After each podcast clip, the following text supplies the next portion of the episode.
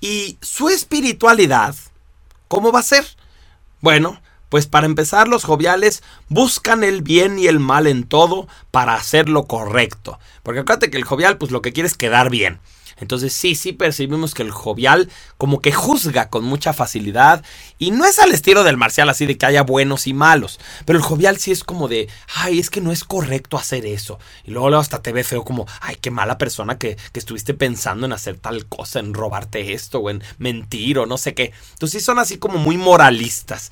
Los joviales van a todo lo que sea grupal. Por eso nosotros decimos que son turistas espirituales. ¿Por qué? Porque el jovial va al curso de Reiki y luego va al de meditación y luego va al retiro cristiano y luego va a no sé qué misa católica y el chiste es que va a todo, pero como que no profundiza, no está ahí para aprender, está ahí para socializar. Esa es su idea.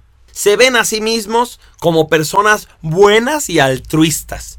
O sea, el jovial dentro de su espiritualidad, pues se imagina, yo soy la persona más linda del mundo, soy el mejor amigo, soy generoso, seguro que Dios está esperando a que me vaya con él porque me va a querer mucho y voy a ser su hijo consentido. Entonces sí, el jovial se ve a sí mismo con mucho orgullo.